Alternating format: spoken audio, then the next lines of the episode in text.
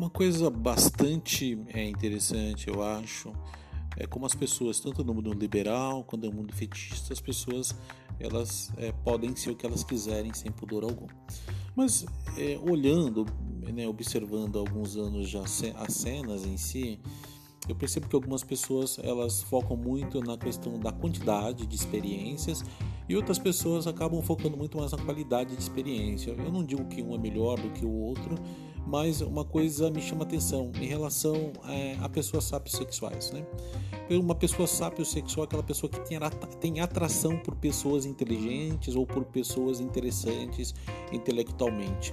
E eu tenho uma dúvida: você tem esse tipo de atração também? Você sente atração por gente inteligente? Para você é mais interessante, inclusive, ter contato sexual com gente que pode agregar alguma coisa a mais, além do que aquele momento ali de sexualidade apenas?